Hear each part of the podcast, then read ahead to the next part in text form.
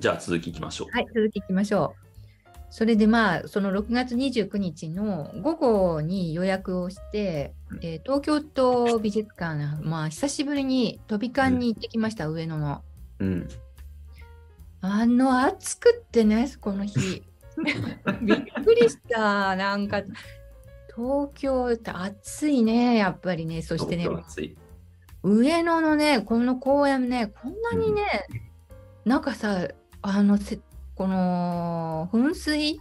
うん。なんかもっとさ大きくってさ子供だったからなのかな？もっとこう手前にもあったように思うんだけどさ 小さくなっちゃって遠くの方にさこう噴水があってね 暑いんだここがなんかこのねうん。コンクリートのいうさこのずっと地面がうん。うん。いやーで遠くこれはね国立博物館ですけどうん。うんみんなねあこれはもう傘日傘さしてますよね暑くて。うん。いやー暑かったですよ。それで飛び館も私ねきあの新しくなったっていうからさあのそれでからは一度も行ってないんですよ新しくなってからは。あ久しぶりに行ったんですけど全然変わってあ、う変わったのかはさっぱり分かんなかったんだけどもね、う。うん。うん、私の感覚が悪いのかね違いは分かんなかったんだけどえっ、とマーティス店のこれはチラシです。でねここにね20年ぶりの待望の大回顧展ってあったので、うん。20年前はどんなマーティス展があったのかなってまず調べました。うん。うん、まずはね。うん。ただね2004年にねあのー西国立西洋美術館であこれ違うねこれは今年の。えっ、とこれこれ。国立西洋美術館ね2004年平成16年にね一度やってます。この時にね、あの絵画も54点、彫刻、水彩素描51点、版画も来てて、あの合計152点来てるし、あの今のとどどう違うのかなと思って、まあ、趣旨というかね、まあ、この時45万人が見てます。すごいね、45万人がうんこの展覧会マティス見ました。これチラシですね。うん。でね、この時はね、なかなかね、あのー内容はしっかりしてるなと思ったのは、この2つの側面ね、バリエーションとプロセスという視点から、うん。マティスっていうのは、その自分の作品を作った時に、その経過っていうものの記録が結構しっかりしていて、映像が残っていたり、写真が残ってたり、うん。ーイングとか下絵とかそういうものもちゃんとね、この保管されてるらしいんですよ。うん。なので、一つのさ大きな対策ができた時の、その経過をまず紹介するっていうことと、それから一つの作品がどのようなバリエーションでて展開していくか、まあ、あのジャスパー・ジョーンズの時もバリエーションって大事みたいな話をしたと思うんですけど、この創造のその仕組みというかね、その一つのテーマが決まった時にどういうこの展開をしてこう膨らませていくかっていうそういうものも見せるっていうね、うん。あのそういう内容だったようです。これはこれですごく重要なあの展覧会だったんだろうなって、まあ、私は見てませんけど、これ1000 2004年だから、ずいぶんね、昔なんですけども、私は残念ながら見てませんでした。はい。っていうのはね、私ね、全然マティス、興味なかったんです、今まで。っていうのはね、あのーニースにね、あのーフランスのあのプロバンスの方のニースっていうね、うんリゾート地があるんですが、あの海岸沿いの。うんここにね、昔ね、あのー行ったことがあって、1998年ぐらいに。うんでね、そこにはね、マーグ、マーグダ財団っていうね、あのーすごいリトグラフの製造ですごい大儲けした夫婦が、うんその財団作って美術館も持ってたり、うん。やっぱり軽井沢もそうだけど、この夏の避暑地みたいなところってみんな暇だからうんなんか見たいんですよ。見たいとかどっかこう巡り歩きたいから美術館って立つんですよそういうところって。うん。でマーグ財団が美術館建てたりシャガールの美術館があったりそのうん2でそしてねこのマティス美術館っていうのもあるんですよ。うん、でねい一度行ったことあるんですよ私多分。うん。だけどね、マーグ財団のね、うんあの、なんかね、あの、そそっちの方がね私の方にすごく記録記憶がなんか鮮明でうん。であとシャガールとかうん。マティスね見たっけな見たはずなんだけどね全然記憶にないのはやっぱりね全然興味がなかったんだなってうん。思ったんですよところがねその後ね何度かねヨーロッパ歩いてるうちにねマティス展ってねって看板見てねあまたマティス展やってるんだなとかね あここでもやってるんだとかって思ってて全然見てなかったの。だからねなんで見ないんだろうなって思ってそれで今回ねいやなんかね匂いがするなと思ってねうん。本も買ったしねで本読んでるうちにねこの画家のノートっていろいろ重要なことを言ってるんですよマティスが。でやっぱりこれ見てない見ないのは今までの私は分かんなかったんだけどやっと分かるようになったんだなと思ってうん。これが嬉しくってで特にこのね飛び艦のこのね趣旨ねうん。この巨匠の若き日の挑戦から晩年の大作まで巨匠マティスの芸術をたどる色彩の旅っていう、まあ、色彩が中心なんだけどここの展覧会うん。私はね、なんかね、マティスはね、もっと違う意味で私の心をね、掴んでるなっていう予感があって、うん。このうん。何なのかなと思って見に行ったんですよ。うん。うん、で、ここにね、この見どころっていうのがまたウェブサイトは最近はね、うんあの美術館のウェブサイトすごいしっかりできていてこういうのが今回の展覧会のあの、まあ、見どころですよって説明がありました。うん。まずね20年ぶりだっていうことね。うん まあそれはよくあることにね。うん。よくあること。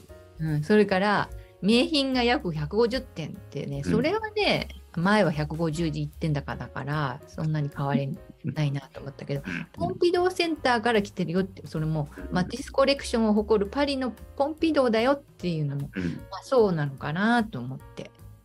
で、このフォービズムの夜明けって言ってね、なんかね、マティスの初期の傑作が日本初公開ですよってあったんだけど、うん。まあ、この3点読んでみてもね人はねいや行ってみようってなかなかなならないなぁとちょっと思いましたね。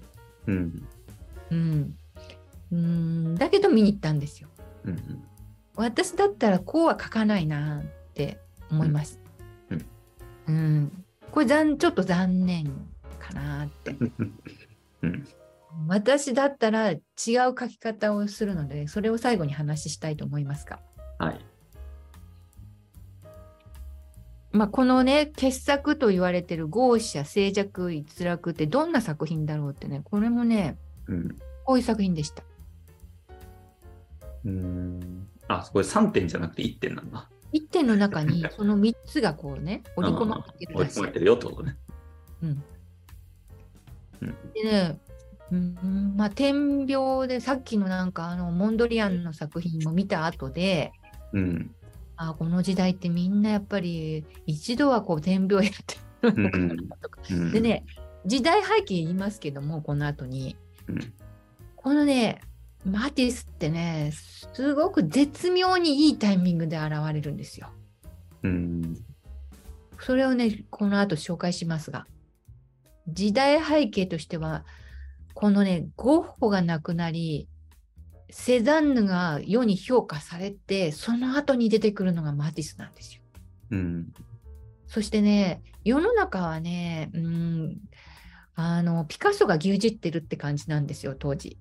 うん。うん、なんだけどね、そのね、陰でね、こっそりね、なんかね、あんまりこうさ、こう、中ピカソほどには注目されないから、結構こう思い切ったことができて、うん。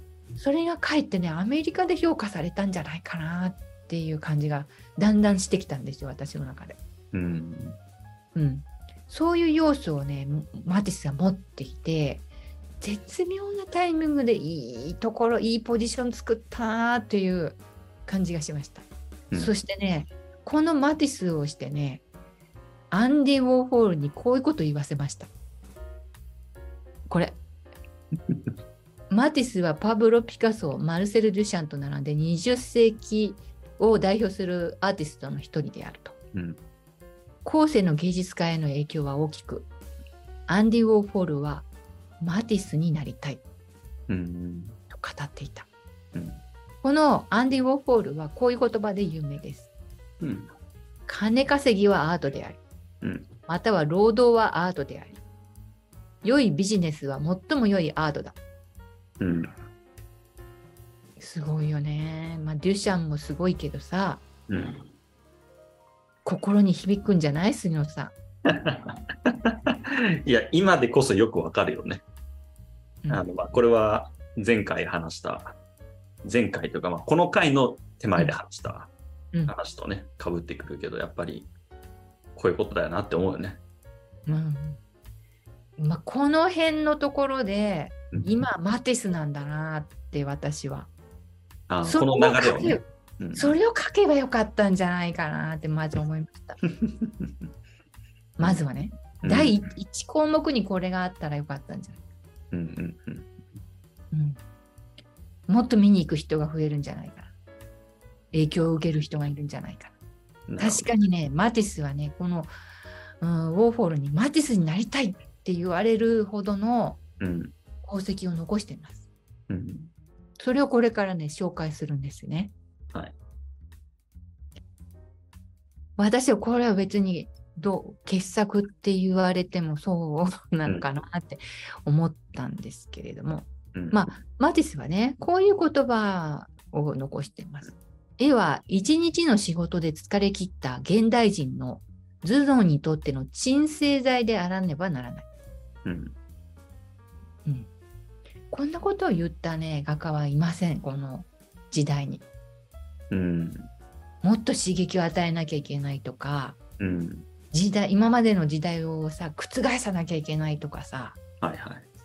あのー新しい何かを作らなきゃいけないって言ってた人が多い、もうほとんどがそうですよ。うんうんうん未来派とかね。あと、超現実でなければいけない。もう写真が撮れない世界を作らなきゃいけないって言ったシュールレアリズムとか。もうせ精神のこの奥の心理心理をこう、ね、探るようなうん。作品じゃなきゃいけないってねシュールレアリズムの人たちは言ってたんだけれども。うん。で印象派はねもっと全然もっとこの自然のさうん。光のこの移り変わりをさ色彩の美しさをこう切り取ってこう作品にならなきゃいけないとかってさそういうふうなことを考えて、こういうなんかさ見る人にとっての効能みたいなことは考えていないわけです。みんなは自分たちはどうなのかっていうことばっかり考えてるわけです。そこもなんかねかなりこう現代に近い人なんですよこのマティスって。うん。自分本位じゃなくてさちゃんと見る人の気持ちをちゃんとこう捉えてるっていうかちゃんとこう心得てるというか、うん。まあ、こう別の言葉はね画家のノートでは私が夢見ている芸術とは精神を安定させるような芸術。肉体の疲れを癒す安楽な肘掛け椅子のようなものである、うん。まあ、もう全然今までのアカデミックなうん。画家のあの目指す世界と全然違うでしょ。うん。うん。全然違うね。うん。違う。でも私なんかもうこの言葉聞いてあやっぱこの本読んでよかったなって思いました。うん。私もこれすごくあのし、まあ、なんていうか自然にそういう気持ちになってたっていうかね。うんうんうんなっていてあれだよねパン、パンクじゃないよね、全く。パンクじゃないの 今までのいろんなアーティスト見て、大体の人パンクだったけど、パンクだったじゃないうん、全然パンクじゃないよね、この発想。全然パンクじゃないうん そそこがやっぱりこのでねセザンヌはパンクじゃないよね確かでもパンクのとこあるけどうんどちらかというと哲学的な感じなんですよ。そうだね。うん。別に何かを跳ね返してやるとか、なんか、ね、ん何くそみたいなのはないもんね、別に。はい、ななんかもっと仙人で山にこう持ってさ、うんししてるようなイメージがあるんですよ、私の中には。うんでね、やっぱりそういうところをマティスはね、ちゃんとこうね、あのー尊敬の念を持っているというか、うん。かなりね、セザンヌの影響あります。うんセザンヌの影響があるから、気持ち支えられたって思ってたっていうことは記録に残ってるんですよ。うん。それがこの作品です。うん。1898年、まあ、29歳で、うんまあ、結婚したんですよマティスは。うんああもうね子供はできちゃうしさうん長男児ね長女もさどんどん誕生しちゃって生活困窮しているその中でうん。1899年にこのポール・セザンヌの商品3人の浴女たちを購入してうん。心の支えにした。ああ、なるほどね。本人の経験があったんだ、そういうね。そううん、実体験というかね。うん。そうそうなんかもうね自分はこれを目指すんだと思ったみたい。うん。この作品が世で世に、まあ、このセザンヌって最後評価されたっていうのもさうん。あの紹介したじゃないですか。うん。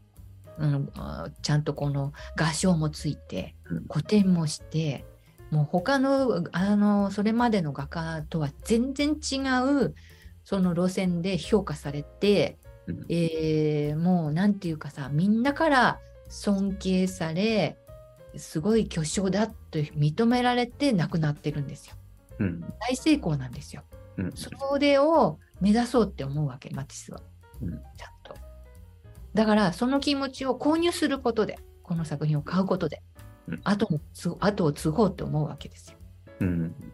これも素晴らしいなと結局まあいろいろ今まで紹介したことありますよね。ゴッホの作品を買ったロダンとかうん。うん。それからうーんとマグリットの作品を買ったジャスパー・ジョーンズとかうん。うん。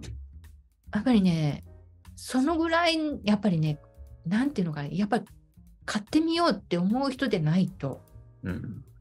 買ってももらえないですやっぱり。まあそれなんかあるあるなって私はなんかことあるたんびに、あらこの人もこの作品買うんだみたいなねうん。やっぱりね人の作品を買ってみないと自分の作品がどう買われるかって考えられないやっぱりね、うん。うん、買ってみることは大事ですでこうこれもありますけどもそれでも買えたそのね、背景にはこういうね、マティスはね、非常にね、あの、恵まれているっていうかね、ちょっと苦労する部分もあるんですよ。なんかね、あの最初にね、なんかね、わ割とね、病弱だったんですよ、若い頃、子供の時。うん。うん。ね盲腸炎になったんですよ、1889年に。うん。だけどね、その盲腸炎になったから、そのおかげでね、画家になれるんですよ。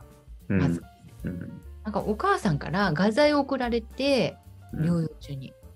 それがきっかけで絵を描くようになるんですよね。うん。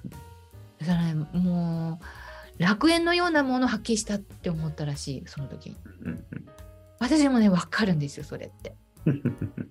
私もね、高校ね、受験失敗してね、絵絵に絵にね、本当絵絵こそ楽園だって気がついた人だからね、うん。この気持ちすっごくわかる。うん。なんかね、現実逃避できるんですよ。これ絵描ける、絵を描く時間って。で、それでアカデミーに入学しようと思うんだけど、うん。実はね、ここにはね、あのすぐに入学したかのように書かれてますが、実はね、一回落ちてます、うん。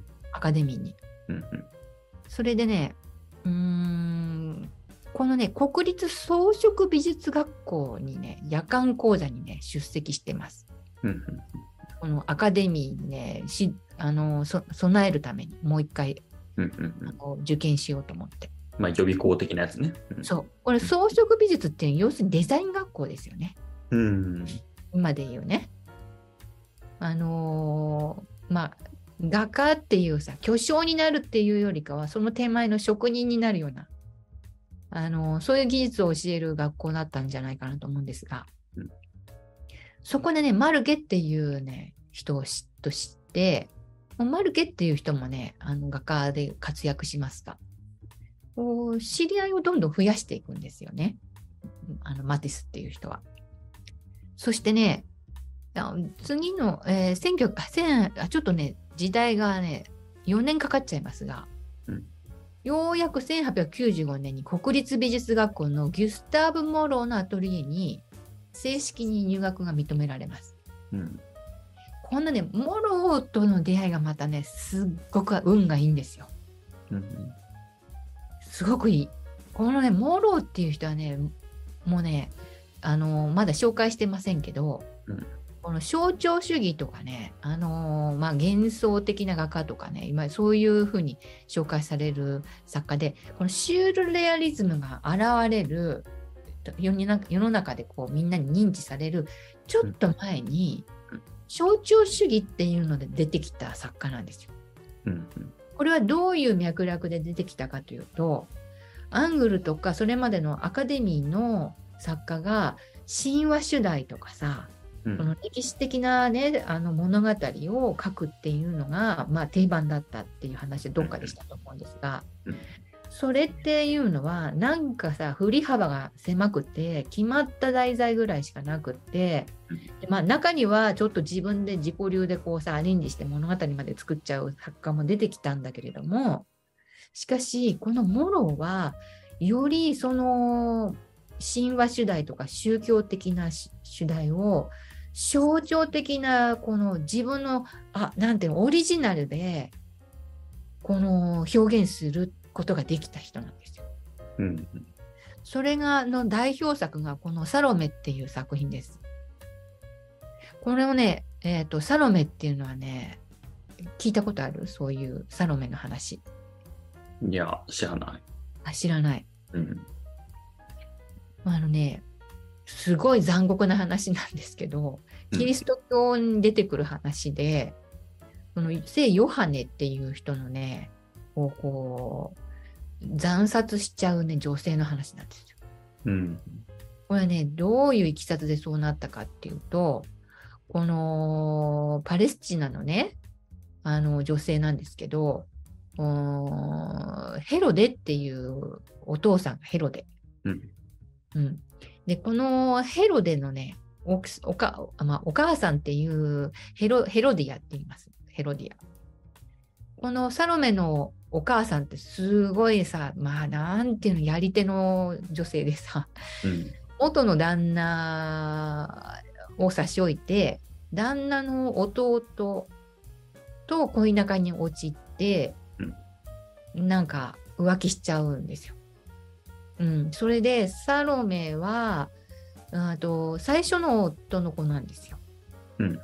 うん、でそのそういうことは非常に良くないってこの洗礼者ヨハネが言ったんですよ。そういうあのなんていうのかなこの自分の夫の弟とそういう関係になって、えーそういううーんそうなんていうのかな倫理観っていうのかなそういうものを批判したことによって、うん。そうなるとさそこで生まれたこのさサロメっていうのはもう自分の身の置き場がないじゃん。うん。自分のせいでもないしさお父さんとお母さんの問題なんだけどもそこで生まれてきた自分って何みたいな感じよその前のお父さんの子供なんですけどうん。今のお父さんはその弟だってお父さんの弟だっていうそれをお父さんと言わなきゃいけなかったり。身の置き場がないその思いをねある時まあ知ってか知らないかその2番目のお父さんがお前がすごく上手に踊ったからおご褒美でなんかあのい欲しいもん何でもあげるから言ってごらんって言ったんですよ機嫌を取るためか。うん。そうしたらすごいこともあろうに聖ヨハネの首が欲しいって言ったんですよ。うん。そういう話なの。で、うん。それがね、あまりにも残酷な話だから、聖書ではこうさ、こう伏せてあったんだけども、そういうあまりだ出さない内容だったんだけど、うん。オスカー・ワイルドが戯曲サロメっていうのをこの頃1892年に、うん。90年代に、はい。あの戯曲を作りまして、うん。それが舞台でね、ものすごいね、こう上映されるとみんなね、もうなんていうかさ、釘付けになっちゃったわけですよ、この話に、この物語に。まあ、スキャンダラスで、今でいうさ、芸能人のいろんなね、スキャンダルなさ、ゴシップみたいなものがない時代だから、うんうんまあ、この話がさ、キリスト教の敬虔なクリスチャンからしてもさ、衝撃的だしさ、うん。あのー聖ヨハネっていう人がそうやって惨殺されたっていう話、うん。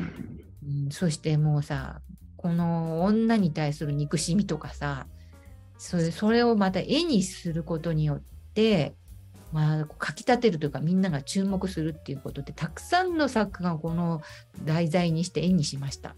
うんうんだからこういうね、こんなお盆の上にこの首を乗せてっていうさ、残酷なシーンが描かれたわけなんですよ。うんところが、このモモロっていう人はさ、そういうものはさ、なんか美しくないから、なんかさ、違う表現にしようということで、こういう表現にするんですよ。この聖ヨハネがさ、首がね、幻想となって現れるというかね、出現す、出現っていう名前になってるんですけど。もうこんなあのことは物語には書かれてないし、うん。あの現実には起きたかどうかそんなのはわからないんだけど、あたかもこれが書かれた途端に、いや、そういうことがあったんじゃないかってみんなを信じちゃうというか、うんうんそういう意味で象徴主義っていうふうに言われます。うんうん、象徴主義とか幻想的だとかね、うん。あのーすごくこう注目された作家なんです、このモロっていう人。うん。この人のもとに弟子入りするというかさ、学びに行くわけですよ、マティスは。うんで、もうね、マティスの感覚からするとさ、いや、もう現実にない物語書いたってしょうがないんじゃないかなっていう時代ではあるんですよ、実は。うんうんもう印象派の時代だし。まあちょっと先生やっぱ古いんだよな みたいな、どっかあったと思うの。でもね、先生のいいところも吸収するんですよ。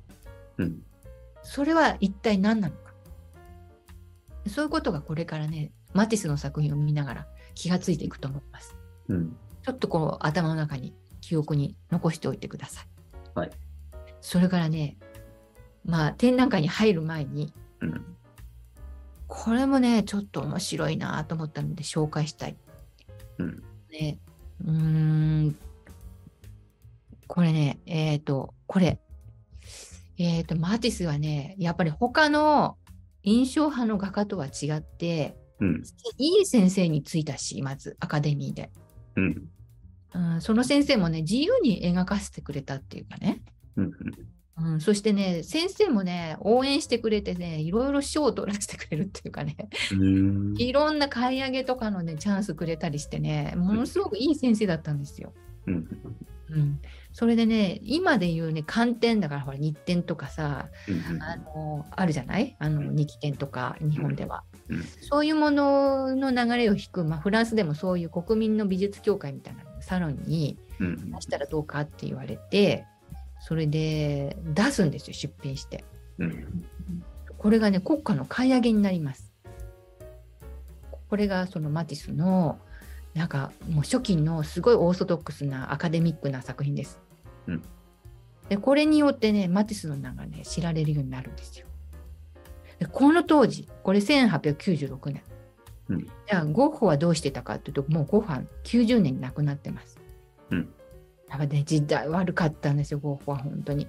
もうちょっと我慢してさ、うんこういう歩みができたら本当にまた違ってたかもしれない。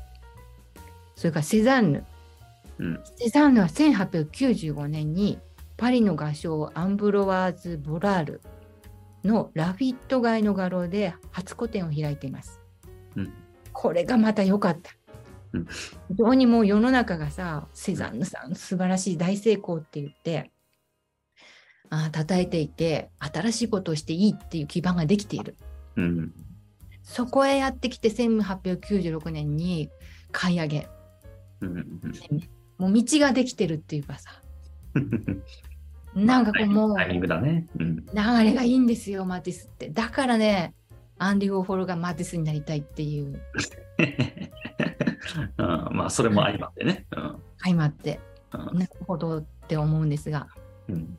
こういうさ、成功している例っていうのはやっぱりね、多くの人に共有したいというか、知ってもらいそういうね、たまにね、すごくこう、運のいい作家っているんですよ。うんうんでそれななんかね、やっぱり知ってるか知らないか、全然この世界観変わりますから。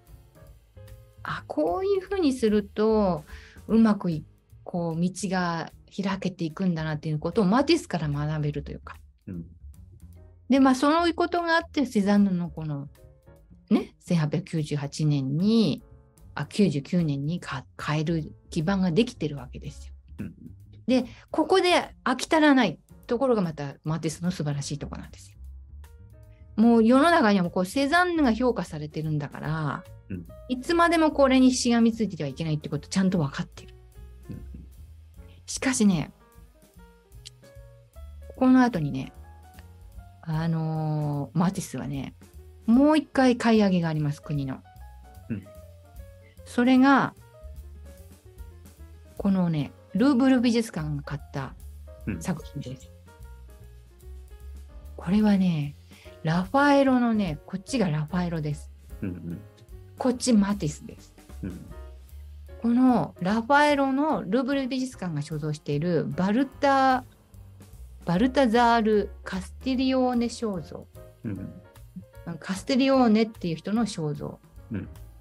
これの模写をしてそれが国家の買い上げになってます。うん。そういうこともあるんですね。うん。まあ確かにルーブル美術館に行くと一生懸命模写してる学生なんかいるんですよ。う んだからね、やっぱりそういうなんかあの美術館自体があー奨励して作家を育てるっていうこともあるし、作品の資料保管っていうね、貴重なものが、まあ、そのうち何かの表紙にさ、亡くなった時のことを考えて、資料として残さってコピーというか、うん写真ではなくて、ちゃんとこうさ、研究したあのものをちゃんと残すっていうか、うんうんでそれを、これがマティスの作品です。買い上げられた。うんどうですか？こう比較してみて。違いというか。どうどうなんだろうね。なんかく、まあ、暗暗いなっていうのは、ね、印象として一つあるよね。おそらくね、こんな明るく撮影できるような場所で書かされてるね。ああ、そういう意味ね。はい。暗いところでね、照明、だってほら、こういうところってほら、紫外線防止とかでね、うん照明を明暗くしてあるじゃないですか。うんうんうんそういうところで書いてると思うんですよ。なるほど。そういうことがあったと思います。うん。まあでも、うまいよね。よく、うん、そっくりだよね、本当に。そうそう。でも違いがあるよね、うん、また。そしてラファエロの良さもまたね、光るというか。まあそうだね。やっぱりリリアルというか、なんか、ラファエルの方がそ、そこにいるって感じがするよね。すごいよね、生々しく、うん。もう写真以上にこう語りかけてきそうな、こう目がさ、そう。語っている動きそうだもんね。うん。もうなんかさ、この人が何を考えていて、何をこう想像しているかとかさ、うん、なんか想像できそうな感じ？人形ではなくってこう生きてるって感じがうん、うん。すごいよね、この絵もね。うん確かにこの巨匠の一人ですよねうん。ダ・ヴィンチも素晴らしいけど、うん。ラファエロもやっぱりこのいい作品残ってますよね。うん。それをこうね、こん見た時のこのマティスの私はね、やっぱりね、これはやっぱりすごいいろんなことをマティスが気がついたなと思ったんですよ、これ見て。うん。うん。まあ、これは私はあの展覧会で見たわけじゃないですよ。これはね、うんウェブサイトで調べたんですよ。あの、えっ、と、このカタログをね、買ったんですよね、マティスうん。のね。最後の方に、この年表があって、そのマティスの詳しいこの電気というかさ、うん。年ごとのさ、この記録が残っていて、うんそこの中に出てくるんですよ。1903年にうん、そのルーブル美術館ラファエロの、そのカステリオーネの肖像を模写して買い上げられたって書いてあったので、ここにはその画像がなかったんで調べたんですよね。そうしたら、このウェブサイトが出てきたんです、ほら。うん。ちゃんと記録されてアンリ・マティスって書いてあって、うん。ラファエロのあの模写であると書いてあるんですよ。うん。それでそこからまあきあのそのまま写真をこう並べてみたんですけどうん。これねやっぱりねなんていうのかなマティスらしさがやっぱこう出てるちゃんと。うん。この後の作品見ててねだんだん気がつくと思うんですけどうん。ちゃんとねこうなんていうのかな抽象的に単純な形に置き換えてまず捉えてうん。幾何学的なかなりこう直線でこう割ってうん。あのー抽象的に一旦このまあデッサンの話でもしたことあると思うんですけど物事を正確に捉えるためにはまず最初に大まかな大掴みでうん。幾何学的なあのうーんすごくこううーんなんていうのか単純な形に置き換えて捉えるっていうことを言ったと思うんですよ。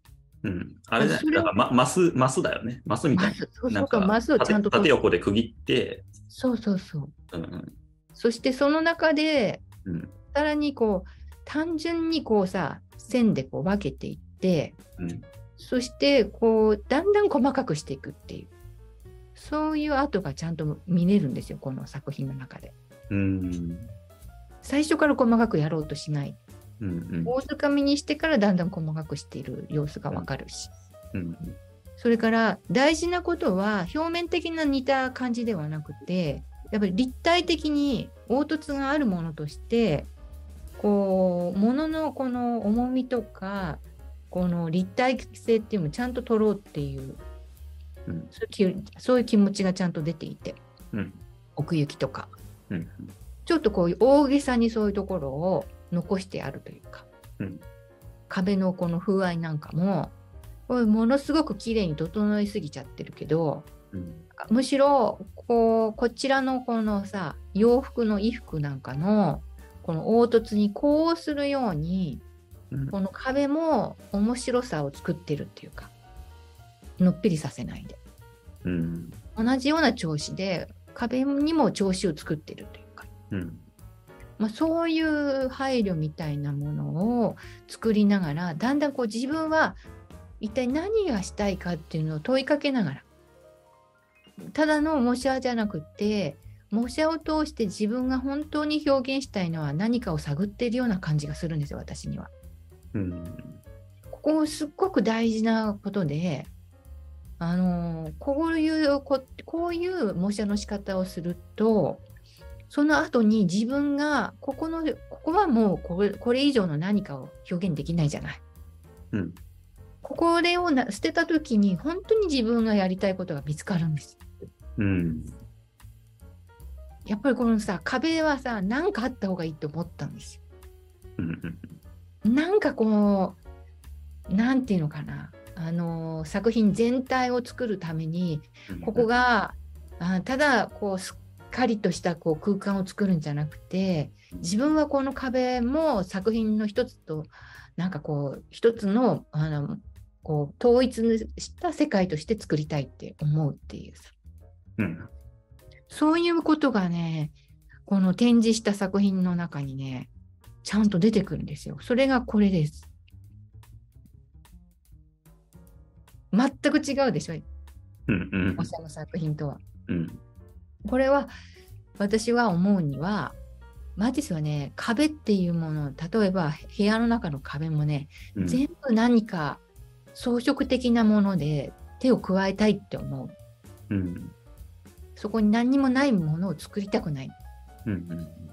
うん、そういうものがねここでね見つかったと思うんですよこの作品を模写しながらうん。自分はこう絵の全体のこの調和というかさなんかリアルな一人を作るこの人間が大事なんじゃなくて絵全体にこの面白さとかさ複雑さとかさこの要素をたとえのっぺりとした壁でも何か自分の思いを作りたいっていうさ、うんなんかそういう発見をしたんじゃないかなって私はこの模写から感じるんです。うん。それでこういうものがね生まれてくるけど代表作マティスの一番代表作はこれなんですよ。これはねエヌミタージュ美術館って言ってロシアのサンク。トペペテルブルクにある大きな美術館ですが、うん。そこで買い上げになった実はねママティスはねすごいやっぱりねあの初期からね恵まれているのでうんコレクターいろんな国のコレクターが対策を買ってくれるんですよ。うん。でその中に、ね、ロシア人のコレクターがいて、うんその人が買った作品です、これは。うん。やっぱりね、いいコレクターつくんですよ。デンマークのコレクターとかね、アメリカのコレクターとかね、いい作あのいいコレクターがマティスの作品を買うので、それもですごい恵まれていくんですよね。うん。で、この作品も見ても分かるように、もう壁も一つの、なんていうのかな、作品のちゃんとこうさ、どちらかというと主人公のようなうん。位置づけなんですよ。うん人間よりも。で、この窓でさえも、これが絵なのか装飾なのか、このテーブルクロスの装飾なのか、壁と続いている装飾なのか、このね、不思議な空間を作っていくんですよ。うん。こういう面白さというか、遊びというか、なるほどね。そういうふうに見るのね。そうそうそうそう。一体何なのかってさ、だ多分みんな素通りしてみて、いやあーあーみたいに。あいや教科書で見たらわかんない。うん。説説明しないと、その重要さってわかんないところがあります、この作品は。いや、うん。わかんない。てか、マティスは説明されないとわかんない。わかんない。だから 私も。ようやくこの年になって、それがに気がついたわけです。うん。それで、あやっぱり見て気がついてよかったなと思って。でこれは教科書に載ってるんですよ。うん。でこれねは分かんなかったの私はもう長い間マティスの良さが。うんうんでもいろいろややっぱり今回本読んでみたりあの面白いなと思うことは調べていくとあなるほどなこのギュスターブ・モローがこの影響何を影響を受けたかなと思ったらうん装飾性なんですよこれ。うんこれはね、モロの美術館に残っているこの作品を作るための、あー下絵のトレーシングペーパーです。これトレーシングペーパーに下絵をこう写して、えーそしてこの本作にこう写そうっていうさ段階のトレーシングペーパーと透明にね透ける紙です。うんうん。スケール。うん。写し紙みたいなやつね。写し紙です。うんそうです。これを書くためになんかもう一つドローイングがあったと思うんですが、うん。こっちが残ってて、これ見てください、この装飾性。うん。ものすごく力入れて、うん。この作品、まあ、こう神話主題の、うん作品を作るにあたって、一番ね、モロは気がついてないんだけど、多分。うんマティスは気がついたんです。うん。この作品の魅力は何なのか。神話主題だとかじゃない。それから、あーなんていうかさ、この陰影とかさ、うん。人物の描き方とかさ、そういうことじゃない。先生のもしいいいいところって、きっとこの装飾性だなと思ったと。うん。うん、これは学ぶっていうかさ、ぜひあの学び取りたいうん。って思ったんじゃないかな。うん。うん、だからねこのこの影響というものがやがてそのなんていうのかなまあどうしてそこにまたこのマティスがこう釘付けになるかというとマティス自身がこのモロー先生に出会う前に装飾美術学校っていうところに行ってたって、うんそれもあると思うんですよ。それがこうカチッカチッってこうさピタッピタッとこうさはまっていくっていうかうん。そういうものがこの作品に結実していくわけですよこの作品。だから作品も装飾的なものなんでいいんだって思うわけ。うん。ところがやっぱりそれに対しての批判ってあるんですよ。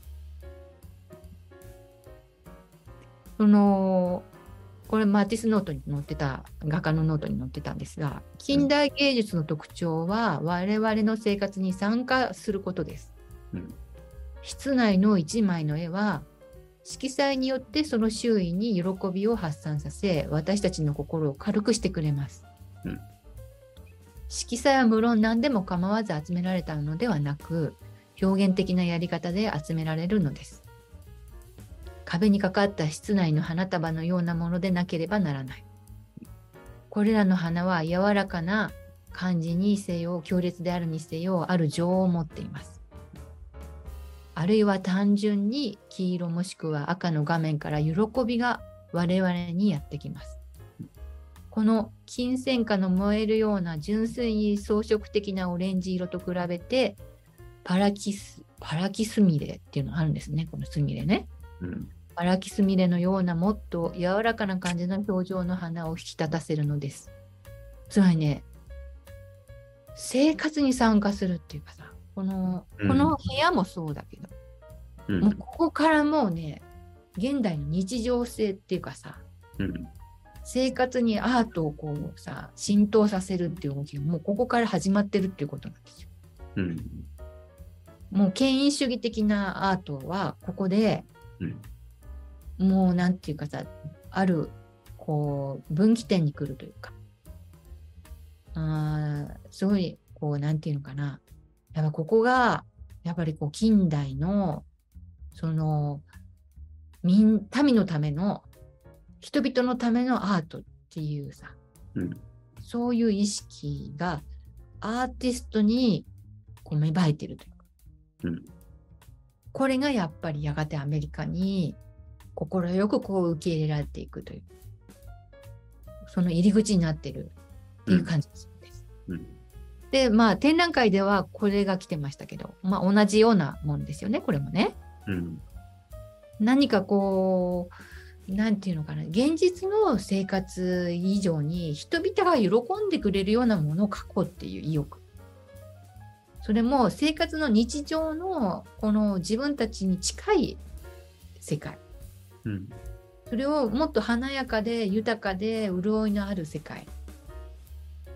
そういうものを絵にもするしこの絵を飾ってくれてもいいしみたいなさ。なんかものすごく生活にこうあの根付いてるようなアートの歩みが始まっていくというかここからうん。これはやっぱりちょっと前のセザンヌとかゴッホにはちょっとまあ考えが及ばない世界なんですようん。まだこの壁があるわけですよ。そういうなんかさ装飾のアートって芸術じゃないっていうさうん。壁があるわけです。うん。画家はもっとげこうさ崇高な芸術であるを制作するべきだっていうのはまだセザンヌとかさうん。ここにあるんですよ。うん。うん。なのでこういうところからまあやがてね、えーこういうものが出てきます。うんこういうものとか。もうかなりデザイン化されたというか抽象的なうん。形態が出てくる。うん。だからやっぱり抽象絵画っていうものはかなりそういう意味でうーん具体的ななんかげこう現実にないようなその神話の主題とかそういうものからも脱却しようという動きとかうん。それから生活にもっとさ馴染みやすいものカーテンの柄とかさ絨毯の柄とかそういうものと同じ近いものにしていくことでうん人々にもっとこう受け入れやすいものになっていくっていうさそういう考え方があったんじゃないかなと思うんですよ。うん。うん。うん、まあそれ以外にもまだいろんな要素があるのでここからもうちょっと突っ込んで、うんこのマティスがこう絵が思い描いていた理想の世界がどのようにこう現代にこうさ流れてくるかって話をもう少し深く追求していこうと思います。ちょっと一旦ここで休憩します。はい。